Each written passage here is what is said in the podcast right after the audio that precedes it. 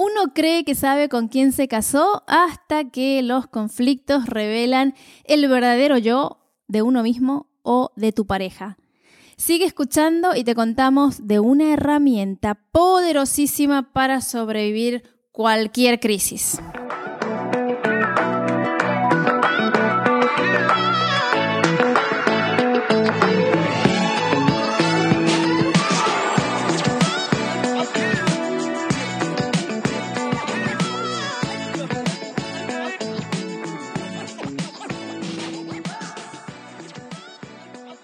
Bienvenidos a la tercera parte de este podcast que denominamos A punto de separarnos. Estamos contando todo, como si fuera que estás acá en casa tomando un café o un matecito con nosotros, te estamos contando toda nuestra vida, ¿no? Sincero, sin pelos en la lengua, ¿no, Simón? Si no escuchaste los dos eh, capítulos o los dos episodios anteriores, te invitamos a que los escuches, que aprietes la campanita en el canal de YouTube y que nos des tus eh, comentarios, que hagas un download en el podcast, que pongas cinco estrellitas, así nos vas a seguir apoyando un montonazo y te estamos ya, de hecho, súper agradecidos por eso. Si este podcast te está sirviendo, por supuesto, ¿no? bueno, hablamos en, en la primera parte eh, de nuestra crisis, cómo, mm, qué pasamos, qué sentimos. Em, hablamos de que te íbamos a contar tres secretos que nos hizo mantenernos unidos en la crisis más fuerte que tuvimos como matrimonio de más de 10 años, ah, más de 15, mejor dicho. Em, y bueno, el primero fue la fe, el segundo fue la conciencia trascendental y hoy es algo que lo subestimamos un montonazo, como dirían los peruanos. De hecho, teníamos que buscar un poquito, ¿no? ¿Cuál fue esta tercera herramienta? Cuando llegamos a la conclusión de que necesitábamos, si escuchaste los dos episodios anteriores, em, qué pasó con la visita de nuestros amigos, em, decidimos em, hacer algo, entonces un paso proactivo fue, ¿no, Simón?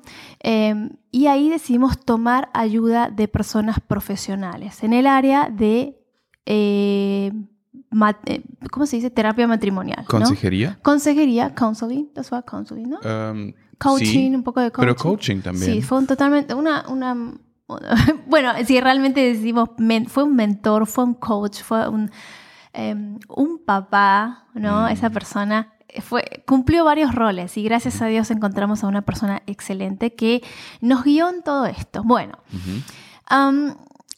y te trajimos realmente el secreto que cambió em, nuestro matrimonio totalmente, totalmente. Y que fueron, fueron 400 preguntas de un test. Sí. Puedes contar un poquitito de eso, Simo, mientras yo tomo matecito. Fue una terapia a la que dijimos sí. Porque si estamos en un punto de que un paso más nos hace mm. destrozar la familia. Sí. Un paso más y ya no va a haber este matrimonio, ya nos separamos, de hecho ya estábamos pensando de cómo repartirnos los, los hijos, o tenemos dos hijas, pensamos, bueno, Belén ah, vuelve a eh, algún lugar donde vive su familia, cerca de su familia. Eh, yo regreso a Europa desde en Perú. Ah, ¿Quién se lleva qué hija? Eh, ¿Cuál de las dos? O yo me llevo las dos o te quedas solo. exacto, también fue una opción de la que hablamos. Y bueno, si ya llegas a un punto así, te das vencido. Sí. Y decides hacer una terapia o, bueno, tomas ese paso y eso recomendamos a cualquier... O sea, no tenés que esperar que el matrimonio esté hecho bolsa, que tu relación eh, matrimonial o en tu área, otra vez mm, digo, ¿no? Mm. No esperes a que llegue la flor de crisis para tomar ayuda de otros. Mm. De hecho, o sea, yo lo recomiendo después de esa experiencia, lo, recomiendo eh, a cada pareja. Sí, totalmente. Sí, fue muy enriquecedor. Y em, fue una les contamos, fue una, un test de 400, son eran como 400 preguntas. Mm. Em, se hace eh, en el área del business para trabajo en equipo.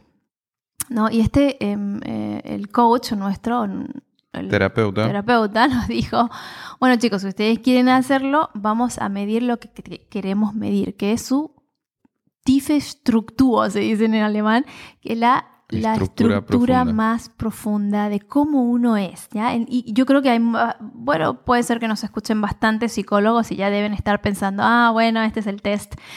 Pero bueno, fueron más de 400 preguntas donde eh, pudimos... o se pudo- Enterarnos. exacto, se pudo revelar Mm. cómo estamos estructurados en el carácter. Y yo creo que John Maxwell tiene una certificación muy interesante eh, sobre este tema. Pero eh, bueno, nos, nos conocimos. Uno, a nosotros mismos. Sin haberlo esperado, ¿no? Ey, loco, De ninguna manera, sí. no. Sabe, teníamos como más o menos, pienso de esta forma, Mm. pero eso nos avaló, nos puso la firma, ¿no? Eh, más o menos Mm. cómo estamos estructurados en, el- en la personalidad, ¿no? Ahora, si hubiésemos sabido todo esto, lo que Mm. eh, se reveló ahí, no hubiésemos llegado quizás a esta crisis. Tal vez hubiéramos evitado bastantes errores, Mm. ¿no? Eh, contanos un poquito, Simón, de cómo, qué salió en el resultado. Bueno, Vamos a, abrirnos Nosotros a ver. hicimos, eh, respondimos a esas preguntas Mm. Ah, y fueron, algunos fueron más superficiales, otros eran más profundos. Para mí, bueno, a mí me divirtió hacerlo porque yo dije, bueno, eh, ¿qué va a salir re de esto? divertido, ¿Qué va, a salir, ¿Qué- qué va a salir de esto?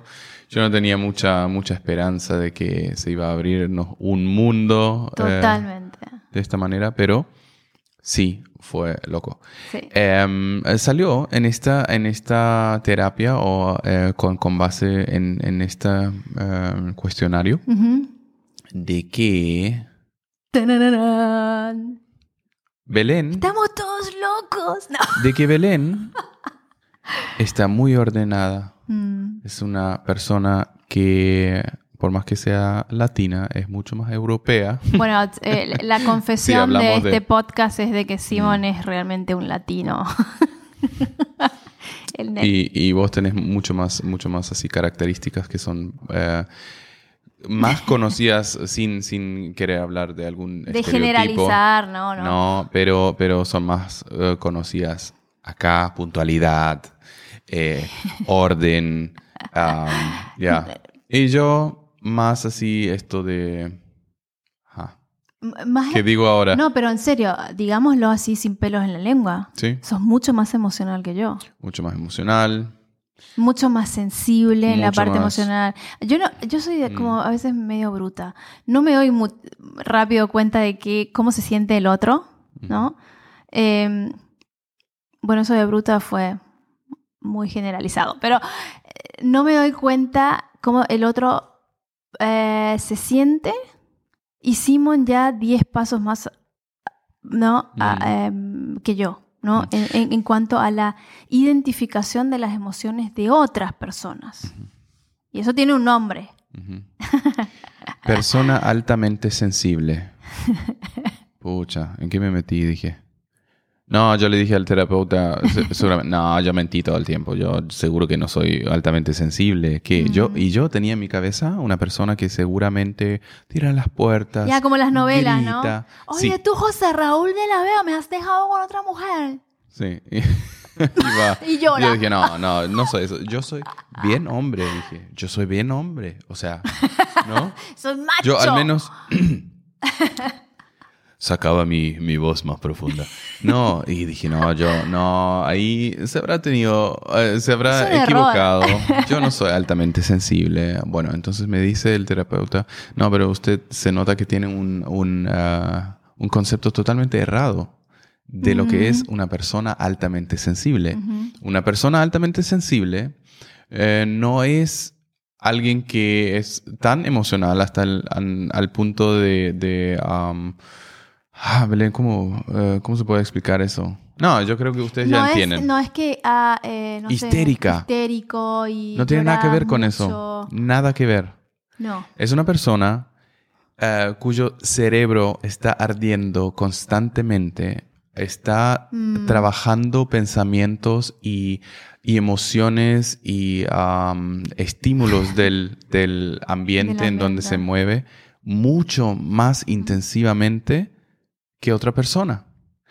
Es decir, la persona altamente sensible, altamente sensitivo, se puede decir Sí. también, eh, no tiene en cierta área un filtro ah, de mantener afuera todo lo que puede ser de obstáculo. Ujú. Lo positivo de eso es que yo mu- muchas veces yo puedo detectar muy rápido en personas sinceridad, mucho más rápido que vos. Eh, Sí. Eh, puedo, tengo ese tipo de eh, discernimiento. Mm. Eh, tengo un, un- un fuerte, una fuerte facilidad en conectar con personas, empatía, pero también necesito mucho, Mucha tranquilidad. mucha tranquilidad, necesito descansar mucho más Sí.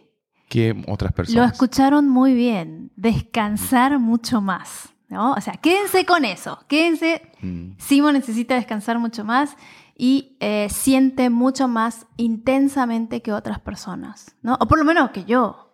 Eh, exacto. Entonces, ¿qué pasó en una, cu- en un- en una ciudad eh, donde Mm. nunca duerme, donde hay mucho ruido, donde hay Sí. terremotos de vez en cuando? Para una persona altamente sensitiva, Alarmas en el, en el Alarmas, tráfico. ruidos de bocinas. eso puede ser bastante desafiante para la persona altamente sensitiva. ¿no? A mí me gusta decir altamente sensitiva porque sienten de una manera intensa, simplemente así, ¿no? Em, En todo sentido. ah, y una cosa que él preguntó me pareció interesante y tal vez hay gente que está escuchando y que dice, oh, ya, Mm. em, creo que es eso lo que tengo, ¿no? Em, eh, cuando entras a, un- a una, a una pieza, a un room, ¿no? A un lugar, te das cuenta, ah, bueno, él está peleado con esta persona, esta persona está triste, esta persona está eufórica, esta persona tiene un conflicto con aquella, ¿no? Mm. Y él te Sin necesidad de conocer a sin las necesidad de personas. conocerlo porque se... Lo sientes en el aire, Ajá. o sea, lo lees en el aire. Ya. Um, yeah. Y eso hace que el cerebro trabaje mucho tiempo. Lo- Bueno, chicos, lo estamos, le estamos contando cosas que leímos. Simón leyó Mm. bastante sobre ese tema.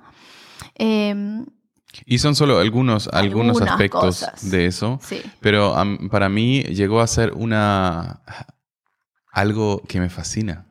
Es un Porque temazo. es tanto, tanto a veces maldición como también bendición. Pro y contra. Sí, uno se cansa mucho más rápido Mm. mentalmente. Uno es más nervioso eh, porque esos estímulos cerebrales son tan intensos que, que yo necesito apartarme muchas veces. Exacto. Y ahí estuvo el conflicto, ¿no? Ahí Hicimos el, el test y él nos leyó el test y Mm. nos hicimos todo el resultado. hablamos de los resultados los, los tres, ¿no? Estaba yo, Simon y el terapeuta. Bueno, eh, él necesita descansar más. Y ahí ya se me abrió, como salió la luz en medio de la oscuridad, en Mm. medio del túnel, allá la luz. Yo pensé, se me, como dicen en alemán, se te cayó la moneda en español, no tiene sentido, amor. Ok. Bueno, eh, se me prendió la lamparita. Ah, bueno. Eso es en español. Ah, entonces yo pensé... Pero alguien tiene que pagar por la lamparita. Al- Bueno, ahí alguien. cae la moneda. Exacto. Entonces, Simon necesitaba dormir más y yo, y yo dije, sí, señores, hace más de 10 años el chico duerme más que yo. Y yo dije, pucha, me casé con un vago. Mm. No, Simon estaba, tiene muchas veces la necesidad de, como dice él, apartarse, descansar en silencio para volver a ser productivo después. Mm. Y no importa, a veces son 15 minutos, 20 minutos, a veces es ir a nadar, últimamente ir a nadar y eh, es bajarse en el agua, no escuchar nada, como ahora, Mm. y volver a la superficie y seguir trabajando, seguir creando, seguir produciendo, porque si no, no, no, no producía, no, Mm. No había, em, em, no, no sé, no crecías, te, te- te estabas estancando. Exacto. Entonces eso para Mm. mí fue la luz, e- entre otras cosas, ¿no? O sea, eh, imagínense, fue, fue un, un- un cuestionario de 400 preguntas, em, pero eso me reveló a mí como esposa la necesidad de descanso de Simón, el apartarse, ¿no? Y yo lo entendía totalmente diferente. Pues, el chico duerme un montón, no me ayuda, Bueno, no crea, no conflicto- produce. para mí fue un conflicto también porque yo no sabía que tenía esto. Exacto. Y no es un diagnóstico, pero es algo que son em, vías cerebrales eh, diferentes. Em, que un porcentaje X nomás tiene eh, de toda Sí. la población mundial eh, o en la sociedad, no sé. Sí, y yo no sabía eso, No. pero siempre sentí los síntomas. Yo siempre sentí, no sé por qué, pero estoy cansado. Estoy cansado emocionalmente, mentalmente, físicamente. Pero con un pequeño descanso, por eso yo amo la cultura de la siesta. amo la cultura de la, La siesta. siesta después, ay no, es hermoso. A veces, Sí. de hecho, es una práctica que lo seguimos haciendo en casa. Eh, nos gusta trabajar a la noche bien tarde, eh, estamos con las nenas a, la- a la mañana, a la tarde y bueno, una siestita a veces de 10, 15 minutos nos da vida realmente, Sí. descanso. Lo ¿Qué es lo que me salió a mí? Totalmente lo contrario, gente. O sea, Mm, no bueno. puede ser tan frech, tan mal. Eh, ¿Qué pasó? Hicimos el cuestionario, a mí me salió altamente productiva. ¡Pum! Mal. Yo me sentí re culpable. La señora no siente, no, eh, no tiene emociones. No, mentira, sí tengo emociones. Em, Recuerdo que dijiste, yo soy un robot. Sí, sí, eso fue lo que yo le dije. Dios mío, soy un robot. Em, no, no, no, no. Y él me explicó y me dijo, las personas, eh, en, en alemán se dice zielorientiert, ¿no? Dice, Orientados a la meta. orientado a la meta, esta es mi meta para el mes, la cumplo. Y lucho por eso. Y me abro paso. ¿no? Y claro, gente, en un equipo se necesita esas personas, De pero todo. también se necesita gente que sea empática con la gente. Porque, ¿qué pasa? Yo ahí me sentí como, y tengo que aprender un montón a trabajar con gente, a ser empática, a escuchar, a, a poner a, a las personas en, en- en primer lugar, Mm. ¿no? No se trata de mí. Hacerle sentir bien. Exacto. No se Mm. trata de mi meta, Mm. se trata de los demás. Y de Mm. eso vamos a seguir hablando en el tema de relaciones. Pero sí, eh, habría solo en un equipo o en una familia solo personas así no llegaríamos a ningún lado. Ujú. Porque ah, la meta eh, yo la puedo perder bien fácil porque soy muy despistado. Ujú. Ah, y ahí necesito tu capacidad eh, de decir, ok, Simón, eh, esto nos propusimos para hoy, eso está... eh, sí, Sí, ¿cierto? eso es súper importante. La vez pasada escuché un, um, un audio de, la- de una de las personas de John Maxwell que decía, bueno, está en, está en el equipo la persona que dice, ok, yo tengo que terminar este informe, lo termino, y hay dos que dicen, bueno, eh, vamos a almorzar, tenemos pausa, no, no, yo tengo que terminar este informe, ¿no? ¿Qué pasa? En, en el tema de las relaciones, inter- las relaciones personales, eh, uno puede decir, ay, qué antipática, le interesa más el informe que las personas y tener un tiempo de calidad con nosotros. No, no es eso. Es que esa persona, ese compañero, ese esposo o, eh, o tu esposa es orientada a la meta y necesita eso. Bien, entonces eso fue lo que, lo que se reveló después del, del test que hicimos, ¿no? Simon, por su parte, altamente sensitivo, con sus pros y sus contras, y yo altamente productiva, orientada a la meta, eh, con sus pros y sus contras. Para nosotros, entre otras cosas, ¿no? Se Mm. revelaron, pero eso es como para decirlo eh, a ustedes. Con eso, solamente con ese, e- esa información que yo tenía de Simon, ya podía eh, reaccionar de otra manera cuando él me decía, Belén, necesito 20 minutos de pausa, ¿no? ¿Cómo reaccionaste vos cuando sabías que era orientada a la meta? ¿Qué fue lo que cambió en nuestra relación? Bueno, yo, yo creo que eso yo, yo sabía ya. ¿Sí, no? Ah, eh, de mi parte, de mi lado fue más, más fácil ya Mm. reconocer de Mm. que es así. Creo que vos, vos te tenías que am, Mm. adaptar más a eso. sí, sí. Y logramos poder adaptarnos unos a otros por ese. Y ahí viene el secreto que nos mantuvo unidos hasta ahora. Es el autoconocimiento. Simon se conoció mucho más y yo lo conocí mucho más a Simon y viceversa. O sea, yo Mm. pude conocer mis fortalezas, mis debilidades, eh, cómo estoy estructurada Mm. y me pude entender a mí mismo, a mí misma, y Simon me pudo entender a mí y así, Mm. ¿no? Y, y eso es algo, eh, gente, con lo que queremos terminar esta serie de podcast.